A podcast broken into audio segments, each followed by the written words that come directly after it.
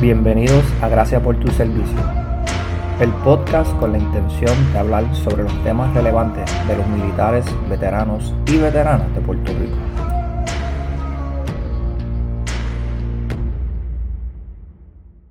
En el episodio de hoy estaremos hablando con la doctora Lisette Acevedo, quien nos ayudará a discutir el tema del suicidio.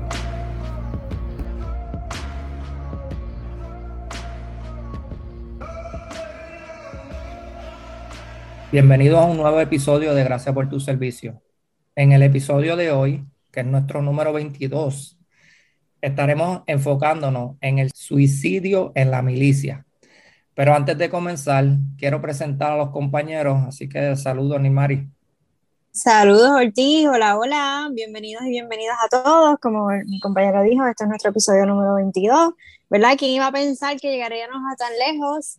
Así que estamos haciendo esto por ustedes y pues manténganse atentos a lo que vamos a estar hablando en el día de hoy, ya que es un tema bien delicado y va a obtener buena información. Definitivamente. Y por el otro lado tengo el placer de presentar al compañero Víctor Viva. Saludos, bro.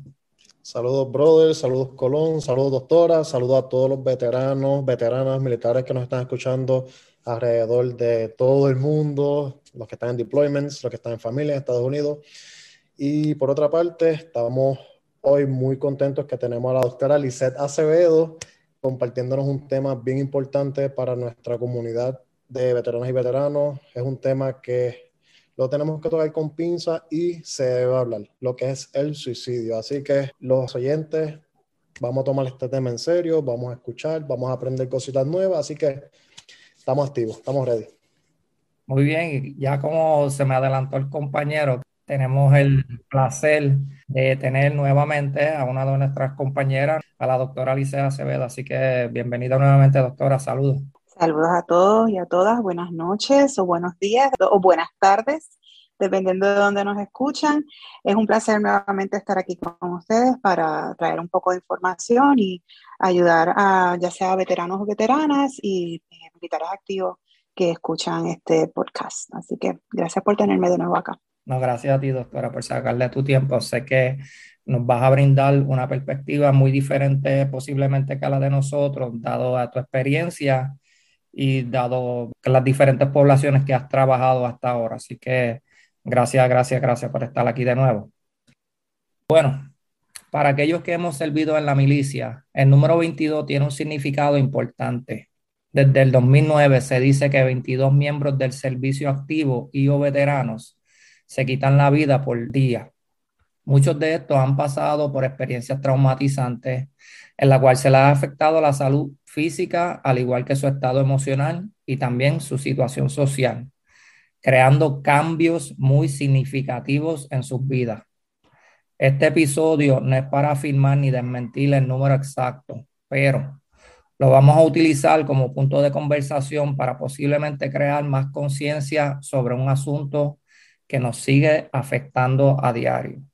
Pero antes de comenzar, quiero compartir unos datos que conseguí de un reportaje de CNN que salió recientemente, que vamos a estar posteando el link también con el episodio. Y uno dice que entre el 2015 y el 2020, el porciento de suicidio entre militares de servicio activo subió 41%, según el DOD. También los reservistas aumentó a un 19.2 en el 2020 nada más. Y en la Guardia Nacional aumentó un 31.7%, aunque había bajado anteriormente en el 2018. Y también la Universidad de Brown estima que desde el 2001, 30 mil miembros del servicio militar activo y veteranos han muerto a causa de suicidio. Quisiera empezar por discutir esos factores de riesgo que son tan importantes señalar, doctora, desde tu experiencia. ¿Puedes traernos algunos factores que notas más a través de tus años de experiencia? Primero que nada, quiero eh, abundar un poquitito sobre lo que estabas diciendo. Los números son alarmantes. Sí ha habido una incidencia que los números han ido aumentando en las personas que han intentado o han consumado un suicidio y es bien preocupante. Así que hay que pues, em, empezar a analizar cómo podemos atender el asunto. Pero para responder tu pregunta, eh, Ortiz, sí hay unos factores de riesgo que se han identificado dentro de la población general y la gran mayoría de ellos van a también a tener un impacto sobre nuestros veteranos y veteranas.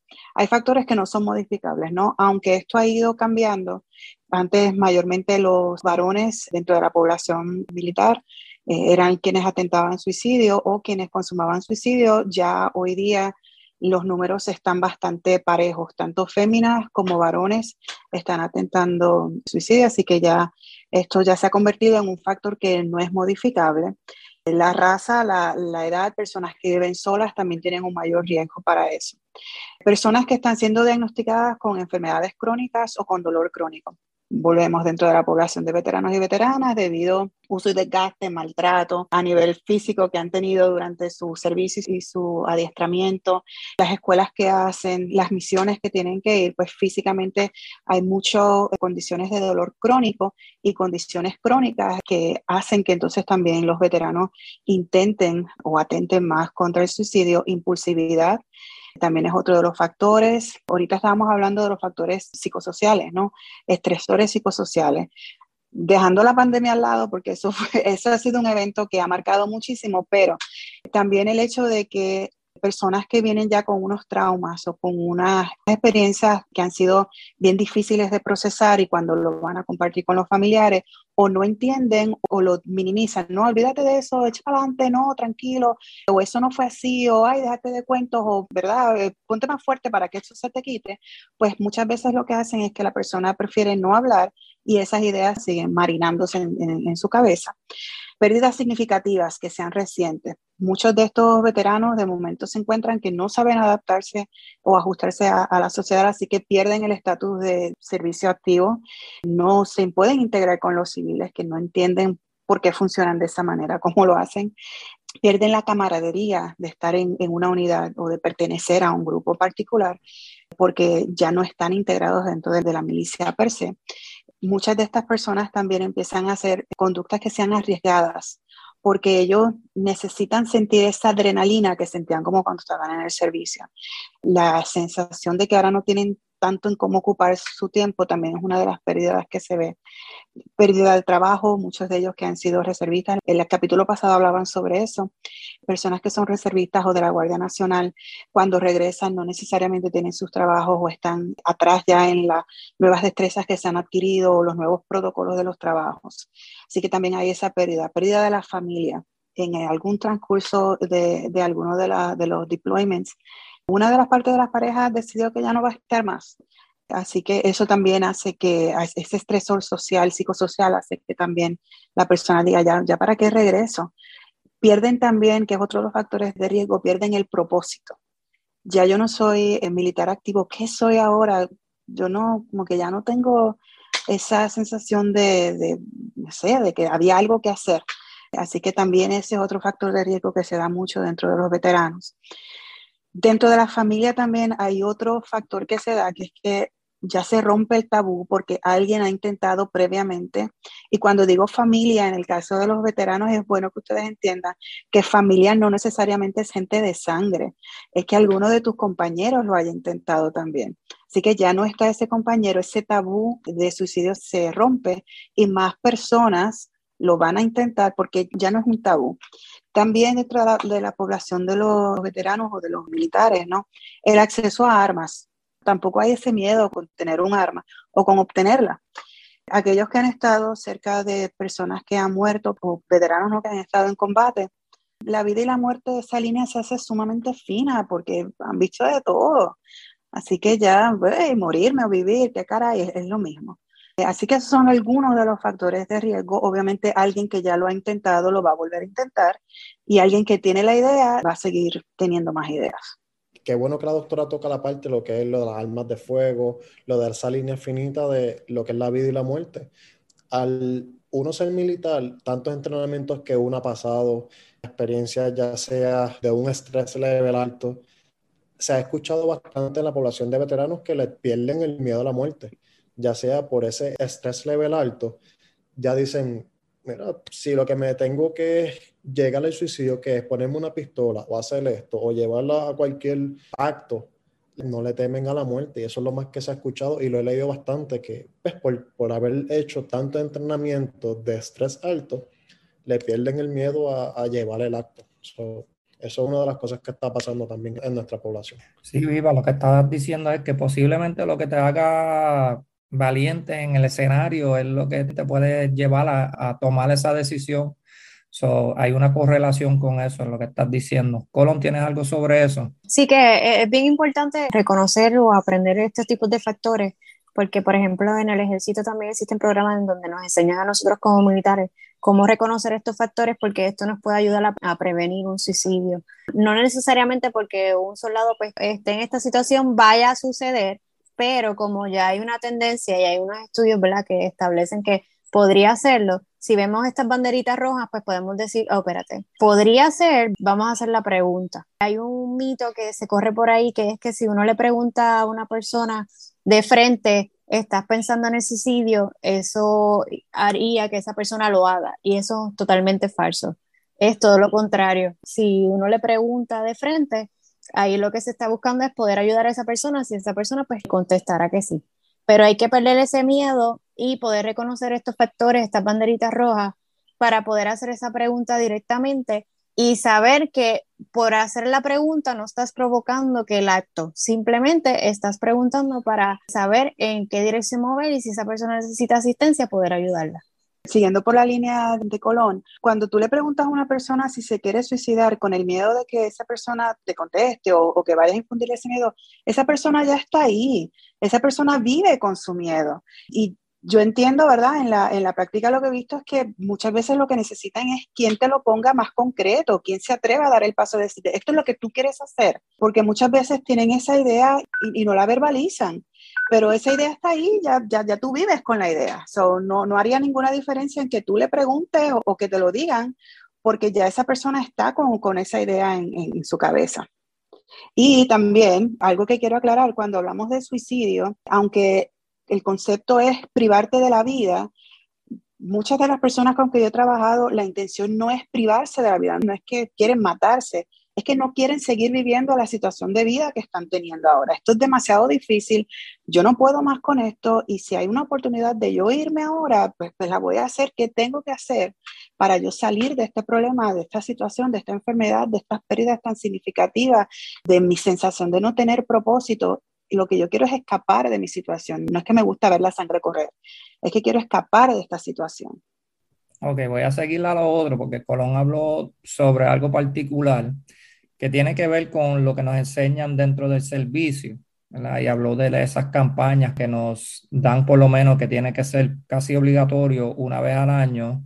¿Cuán efectivo creen que son esas campañas? Por ejemplo, esa de ACE, ¿verdad? El famoso ACE Card, Suicide Prevention, ahora con estos movimientos de la comunidad, ¿verdad? Que son la misión 22, estos challenges de 22 push-up, entre otras cosas. ¿Cuán efectivos creen que ha sido eso en crear conciencia, bajar los números?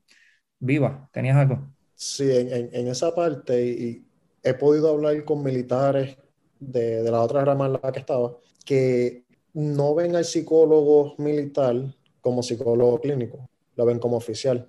Y esa es una de las partes que le ponen a ellos esta barrera en que si hablo con este capitán o este mayor, me puede perjudicar mi carrera militar. Y es lo más escuchado. Si hubiesen hecho algún plan de tener algún programa en tener psicólogos clínicos civiles en las ramas militares, yo entiendo que tumbaría esa barrera entre que el militar vaya a buscar la ayuda y vaya a ser más genuino a tener un oficial en esa parte. Sería más productivo, sería más fructífero para el militar que necesita esa ayuda, porque la real verdad, el militar va a ver un rango, no va a haber una persona que quizás pueda estar trabajando, y estoy hablando así de, por decirlo, quizás un checkmark, como hemos pensado anteriormente, pero sería perfecto que sería mejor un civil psicólogo, un civil psiquiatra, para atender a estos militares. Sí, y de hecho, ¿verdad? No puedo hablar de las otras ramas porque obviamente no he tenido esa experiencia, pero sí le puedo compartir que dentro del Army, el DOD, hay esas posiciones civiles que Entiendo que parte de ese rol es eso, ¿verdad? Quitar la parte del uniforme. Recuerden que el uniforme puede ser un detonante para muchos de nuestros compañeros y compañeras. So, el ver a alguien que no tenga el mismo uniforme posiblemente sea alguien que ellos puedan abrirse un poquito más. También quisiera añadir sobre eso, ¿no? hay muchos programas que son muy efectivos, ¿verdad? VA tiene un programa que es efectivo, tiene personal que, que ayuda, que está ahí, eh, hacemos unos planes para asegurarnos de que esa persona está ahí, por 90 días estamos con un seguimiento bastante corrido entre todos los proveedores, hay muchos recursos. Yo creo que parte de, de la situación es que la gente no se atreve a accesarlo porque todavía hay un estigma en cuanto a las enfermedades de salud mental. Y si la estigma es entre la población general, no me quisiera imaginar lo que sería con militares activos, donde su trabajo pudiera haberse afectado, la posibilidad de promociones pudiera haberse afectado porque le ponen una etiqueta de que esta persona ya tiene una condición de salud mental. Y entonces, aunque esté pasando un infierno, no me atrevo a hablarlo porque yo necesito seguir creciendo. Dentro de la población de veteranos también sucede, ¿no? sienten que de alguna manera si lo hablan o no les van a creer o los van a seguir estigmatizando más de lo que ya lo hacen.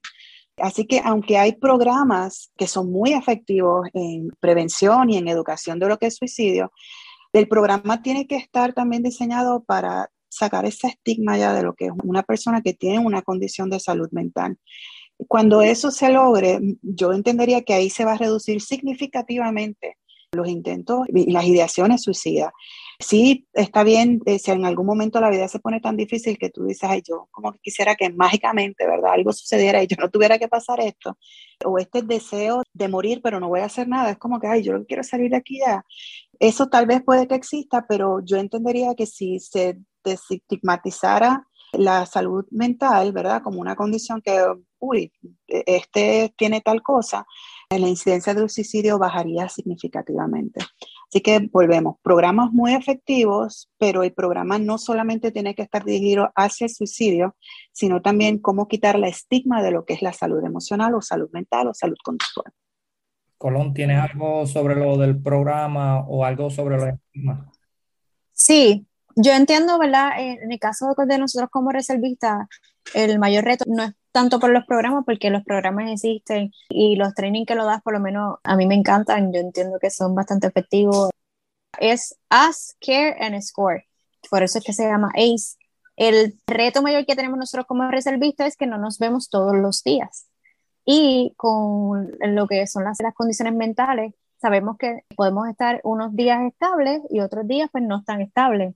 Entonces es bien complicado para nosotros poder ver esos factores de los que estábamos hablando y poder decir, mira, probablemente y hacer esa pregunta. Yo creo que el mayor reto es eso, que como somos reservistas, pues no estamos viéndonos todos los días y podemos pasar por, no me sale la palabra. Desapercibido. Exactamente. Porque tal vez en un, un fin de semana no podemos este, detectarlo o la persona tal vez no encuentra el momento para expresarse o como lo mismo que mencionó, que este, pues tiene miedo de que si lo expresa le va a dar un, un, profile, si le dan un profile no va a poder ir a la escuela, o si quiere ir a un deployment porque financieramente lo necesita, no puede ir deployment porque si está en el récord pues conflige y entonces se forma un cuestionario que una cosa que podría haberse um, simplificado pues se convierte en algo un poquito más grande. Y otra cosa también que nos pasa mucho y me incluyo, es que existen tantos, tantos programas y por alguna razón no los vemos. O sea, no los vemos hasta que los necesitemos. Y cuando estamos buscando, estamos buscando como los locos y no encontramos nada. Y es tratar de no llegar al punto de crisis para buscar ayuda. Sí, definitivamente. El hecho que tengamos tantas opciones en un momento de crisis puede ser demasiado, ¿verdad? Información para uno procesar, porque lo que estamos buscando es una persona o alguien nada más o, una entidad nada más que nos ayude. Eso también posiblemente puede ser uno de los factores porque a veces no vemos en esos momentos particulares. La próxima pregunta que quiero hacer es qué factores de protección tienden a tener los mejores resultados según tu experiencia uno de los factores protectivos que mejor funciona es la actitud que tenga la persona hacia buscar ayuda. Hay que empezar por ahí. Si la persona históricamente pide ayuda cuando la necesita, no cuando está, como decía ahorita Vivas, que ya está demasiado en la situación a punto de, de explotar, sino persona que activamente busca ayuda es una persona que tiene ese factor que lo puede ayudar. Sentido de propósito. Necesitas reorganizar ahora en esta nueva etapa de tu vida, necesitas reorganizarte para encontrar un propósito que haga que entonces, ok, ya no soy militar activo, ahora soy veterano y tengo otras misiones. Si algo me gusta a mí del programa, y corríjame en el nombre Mission Continuous, eh, es que te vuelven a dar ese propósito, te haces nuevamente parte de una comunidad y eso ayuda muchísimo. Tienes que conectarte a un grupo de apoyo, ya sea familiar, de amigos, comunitarios. Y como dije ahorita, en el caso de los veteranos de los militares, cuando yo hablo de familia, no necesariamente estoy hablando de gente de sangre, también estamos hablando de la comunidad a la cual tú perteneces, esa familia que te ha hecho hermano o hermana de, otros eh, miembros de servicio o de otros veteranos no tener conductas que sean de alto riesgo, así que aquí estamos hablando de, personas que tienen abstinencia de alcohol y drogas, también es un factor protectivo que es muy grande. Que también pueda darse cuenta que tiene cierto nivel de, eficacia, ¿no? Que yo puedo ayudarme a mí mismo también, que yo puedo alcanzar a otros, que yo tengo que buscar ahora hacia dónde me puedo dirigir, tengo destrezas para resolver problemas que me ayudan a, ok, pero espérate, esa es una alternativa, ¿verdad? Pero ¿qué otras alternativas hay que yo no haya explorado? Esa es de las más que yo te diría que yo he visto que, que funcionan. Por ejemplo, las creencias que yo tenga. Pero si mi creencia en ese momento es que la vida no vale la pena, que ya yo no tengo ningún propósito, que yo no tengo nada que hacer, pues ya no tiene la efectividad que tiene, por ejemplo, saber que yo busco ayuda históricamente o que yo tengo un propósito o que yo tengo algo que seguir haciendo y, debo continuar. Esos factores protectivos son mucho más eficaces. Conexión con otros, incluyendo mascotas. Los pet lovers están en su punto máximo, ¿no? Y saber que hay un perrito un gatito que se va a quedar sin, sin comida o que sabe Dios a qué casa va a llegar y cómo lo van a tratar, hasta eso ha hecho que muchos de mis veteranos digan que es que tengo que seguir.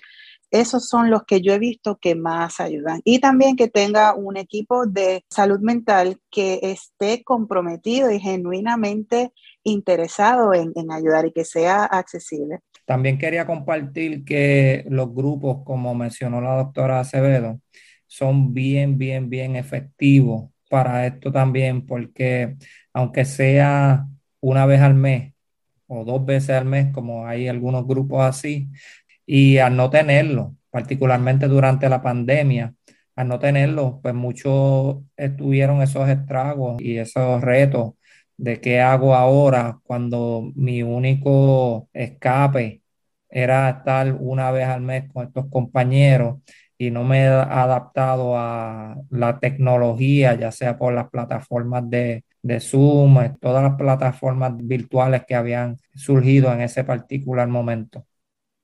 Vivas, ¿tienes algo sobre lo que estábamos hablando? Que la parte, como menciona, la empatía que la doctora ha demostrado con X o Y pacientes que hayas compartido, eso también es bien importante, que, la persona que vaya a trabajar con nuestra población de veteranos, veteranas, que demuestra esta empatía y, no es tan solo señalar o, el juzgar, sino el escuchar, porque hay muchos que quizás en su casa no pueden hablar lo que fueron expuestos en X o Y deployment. Y si tenemos la oportunidad, los profesionales de la salud mental, vamos a escuchar, vamos a conocer la población, vamos a conocer de, el porqué del por qué le está pasando todo a, a esta veterana, a este veterano. Así que lo más importante es esta empatía que podamos transmitir a nuestra población. Sí, algo que también, por lo menos una técnica que yo utilizo, yo no soy muy ortodoxa, ¿no? Y entonces cuando me viene un paciente que me dice, me quiero suicidar, y yo digo, ok, suicidio es una de las opciones, ¿qué otras opciones tienes, no? Porque yo no te voy a descartar, porque si tú lo estás pensando, es porque tú entiendes que es una de tus opciones.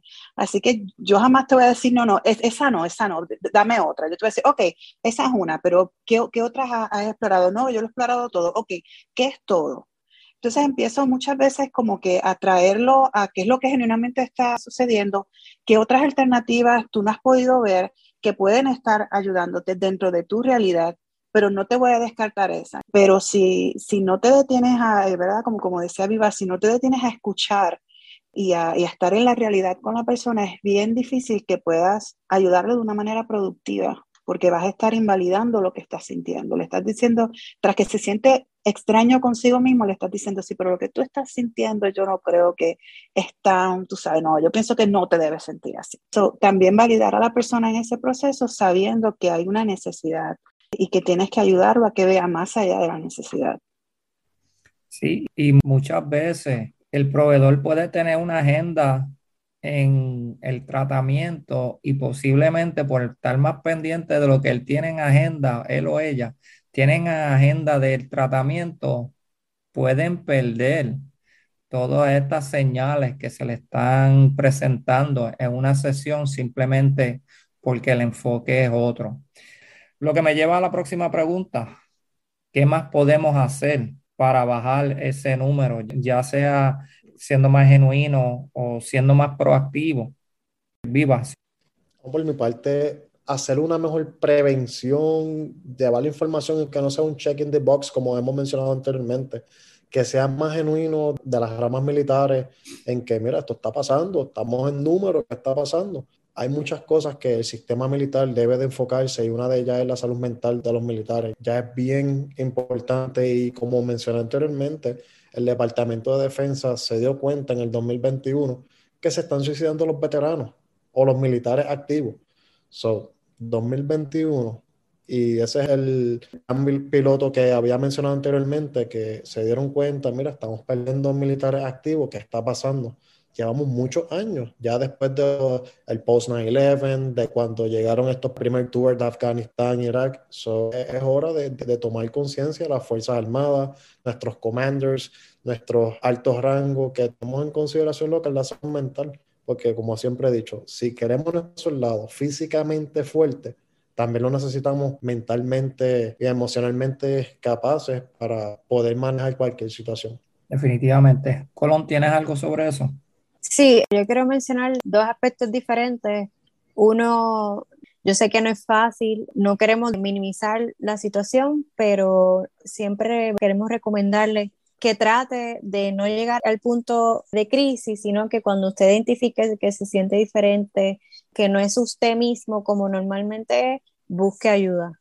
Y entonces, como la otra perspectiva de ser un compañero, si usted identifica que uno de sus compañeros, o no necesariamente tiene que ser un compañero directo, a cualquier persona que tenga algunos factores o riesgos de suicidio, no duden en preguntarle, por lo menos en la área militar, siga el protocolo que es Ask Care and score, que lo que significa es preguntarle a usted directamente sin miedo, usted está pensando en el suicidio y cómo piensa hacerlo. En el caso de nosotros nos entrenan así, de esa manera, en cuestión de que si, por ejemplo, si la persona está pensando de tal forma, utilizando un equipo, pues entonces al uno reportarlo, pues pueden sacar ese equipo, alejarlo de la persona y así pues evitamos una tragedia. Y aparte de eso, escoltarlo hasta que reciba la ayuda adecuada. Muy bien. Doctora, la misma pregunta para ti. Obviamente tenemos la particularidad que estamos dentro del servicio, pero tú tienes una ventaja diferente que lo estás viendo desde afuera. Así que, ¿qué más entiendes que nosotros podemos hacer para ayudar a nuestros hermanos y hermanas dentro del servicio para ayudarlos posiblemente en estos momentos de crisis? Además de hablar, ¿no? De, de, proveerles un espacio para hablar y validarlo, además de acompañarlos en el proceso, como estaba hablando Colón, también es importante identificar cuáles son los recursos que ellos tienen eh, una vez no están frente a ustedes, ¿no? Porque el tiempo que van a pasar con ustedes es limitado, así que es identificar cuáles son los recursos que tienen que puedan estar accesibles. Mucha educación, educación sobre cómo resolver problemas, brainstorming, cómo tener destrezas para manejar estresores, destrezas para manejar ansiedad, recursos también para manejar condiciones médicas y dolores crónicos que puedan estar ahí. Mientras más destreza tenga la persona, mientras más la persona pueda conocer cómo sus estados de ánimo van cambiando, cuáles son sus estresores. Mientras más educación tengan, mayores oportunidades tiene esa persona para sobrevivir o, buscar ayuda cuando lo necesite. También es importante recalcar que observar va a ser bien importante. El hecho de que tú veas un cambio de conducta por más mínimo que sea, que pueda ser un indicador, habla. Como decía Colón, habla de frente, pregúntale. Noto que te ves triste, noto que estás cabizbajo, noto que no estás hablando como siempre. Hay algo que está pasando en lo que te pueda asistir. ¿Cómo puedo estar aquí para ti? Yo no utilizo cómo te ayudo porque suena ya que la persona está desvalida. Así que, ¿cómo te gustaría que yo estuviera aquí para ti? ¿Cómo yo puedo proveerte apoyo en este momento? ¿Qué cosas te gustan a ti o qué manera a ti te gusta que te apoyen o que estén contigo? Ese es el approach que yo utilizo para que la persona no sienta que está totalmente desprotegida o que no tiene recursos. Tú estás aquí, estás pasando esto, ¿cómo te gusta que yo pueda estar aquí para ti? Así que cuando yo observo a la persona, yo me puedo dar cuenta de los cambios que está teniendo y yo puedo entonces dejarle saber, estoy notándote, estoy viendo me doy cuenta de que estás aquí, que estás pasando por algo, ¿cómo puedo estar para ti? Yo te diría que el más grande es ya finalmente demestificar lo que es la salud mental. Hay heridas emocionales que son tan letales como heridas físicas. Hay desmembramientos emocionales que pueden desangrarte de la misma manera que si pierdes una pierna. Así que ya por esa razón ya tú debes empezar a demistificar lo que es la salud mental. No importa que tu condición no se vea, es tan real, es tan significativa y tan válida como alguna condición de salud física. Así que cuando nosotros ya podemos hablar de la salud mental sin sentir que tenemos tabú, sin sentir que estamos hablando de algo que te separa de la población, las personas van a, verse más abiertas a buscar ayuda y eso va a evitar que muchas personas intenten suicidarse o, tengan esa idea, que al final del día es una bien radical, ¿no? Así que a, la medida que demistifiquemos lo que es la salud mental, también eso va a ayudar que este problema deje ya o disminuya significativamente. Eso esperamos. Compañeros, ¿tienen algunos últimos comentarios para cerrar el episodio? Ok, de igual manera, si algún veterano o veterana entienden que lo más cercano es algún compañero que tenga mucha confianza, que lo hable, necesito ayuda, ayúdame a buscar la ayuda lo más cercano posible y eso sería otro de los recursos que pueden utilizar, ese battery body que siempre ha estado en las buenas y malas con esa persona. ¿Verdad? Que sepan que no están solos, que existe una comunidad completa que se preocupa por ellos, independientemente su estatus, sea veterano, sea militar, sea hombre, sea mujer. No está solo y busque ayuda, para eso estamos. Claro que sí. Bueno, nuevamente gracias doctora por traer tu expertise Sé que este tema, ¿verdad? Como habíamos hablado en el break, tiene mucho más para discutir. Gracias nuevamente por sacarle su tiempo para nosotros y para la población, que sé que esta información va a ser bien útil para todos. Hasta aquí, pues hemos llegado con este episodio. Como he mencionado anteriormente, lo más que queremos hacer es crear conciencia de estos temas e ir cambiando los estigmas asociados con la población. Persona que nos está escuchando, si estás pasando por una situación difícil y necesitas hablar con alguien, recuerda que hay recursos para ayudar. Pueden llamar a la línea de crisis de veteranos al 1-800-273-8255. Para español, 1-888-628-9454. También pueden llamar a la línea de paz 1-800-981-0023 Estaremos compartiendo los números en nuestra página de Facebook tan pronto pongamos el episodio. Vivas, tú tenías algo más también, ¿verdad? Sí, tengo el número de los hospitales panamericanos, que sería el 1-800-981-1218. Repito, 1-800-981-1218. Gracias. Yo creo que con eso pues le dejamos esos recursos. Hay más recursos, como mencionamos, no queremos sobrecargarlo de recursos. Así que eso los vamos a estar posteando en la página de Facebook. Pueden seguirnos en Facebook, Instagram y YouTube. Y por último, solo queda decir. Gracias por tu servicio. La campera. Eso fue del alma. Esta mujer se montó ahí on fire. sí, que ahora ya estoy, allá estoy campera y consuela. Este es el combo, el super combo. ¿Quién se queda con Panchito? Qué bueno que esto se está grabando porque los bloopers al final van a estar chéveres. Ay, perdona.